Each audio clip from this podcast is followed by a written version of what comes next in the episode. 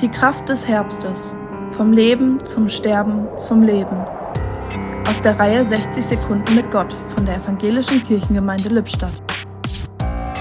Heute mit Christine Darabi.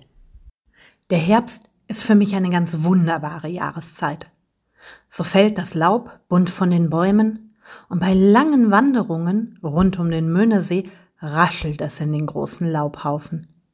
Eine leckere, heiße Schokolade wärmt nach dem Aufenthalt im Freien wieder auf und abends mache ich es mir gern mit einem Buch gemütlich.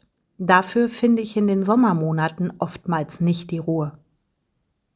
Im Jugendtreff geht es zwar deutlich weniger ruhig zu, aber in den verschiedenen Gruppenangeboten wird auch wieder vermehrt gebastelt und die Kinder und Jugendlichen verbringen mehr Zeit bei den verschiedenen Angeboten.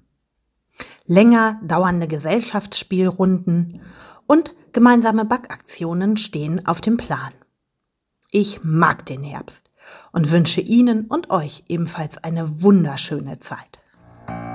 Im Podcast hörten Sie heute Christine Darabi.